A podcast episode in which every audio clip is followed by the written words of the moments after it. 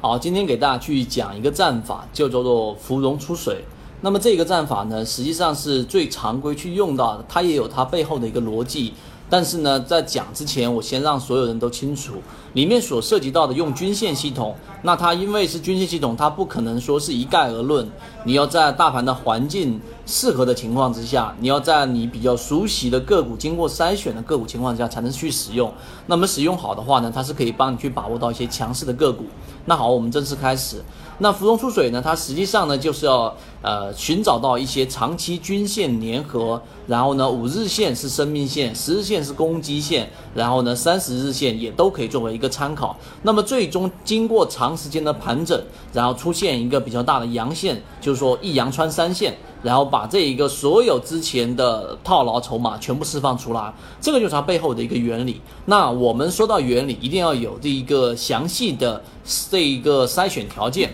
那我们给大家说一说，第一个，在上涨之前一定要出现过地量，这一只个股的一个地量。那出现地量的原因呢，是因为它长时间的，当所有持有这只个股的散户已经不愿意在里面去啊，这一个处于心理的临界点，这个时候一个涨停板会释放出很多的筹码，并且会引起跟风。所以在上涨之前一定要出现地量，并且上涨幅度要在百分之五以上，这是第一个。第二个。涨停之前呢，它要有一些碎步上行的小阳线，小阳线碎步上行呢，实际上是可以表现出持有这一只个股的散户心理状态，这是第二个条件。第三个呢，啊，由于五日线跟十日线是比较短周期的这一种均线，你就可以五日线跟十日线粘合的时候呢，在有或者是交错的时候形成一个买点，那么在这个位置去买入。这里面要强调的是，当你选到了这只个股，当个股它的这个涨幅已经突破了。就是离这个五日均线超过百分之五或者百分之八的时候，就不要再追了。这个时候极其容易买到高位，一定是要在粘合的位置，K 线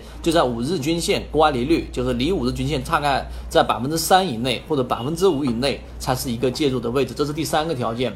第四个条件呢，就是在涨停当中啊，当天盘中涨停也好，或者五个点以上的涨幅也好，都必须要出现量能的一个堆积，就是说必须要放出量来。如果说放不出量，就很可能是诱多。第四个条件要记住，最后一个条件呢，就是可以作为活跃性的一个判断，就是当日的这一只个股的换手率要在百分之六以上。当这五个条件你全部都集中之后，其实是容易找到很多好的个股的。我们在公众号直播的时候呢，啊，因为华南生物已经过去了，很多人已经做过了，我们会有选出很多类似的还没启动的个股。我们不做任何的个股推荐，我们只教方法。但是如果说你现在还不知道怎么样去寻找这一个出水芙蓉、芙蓉出水这个战法的呃形态的还没启动的个股作为观察的话，好，今天我们就讲那么多，下一次我们再见。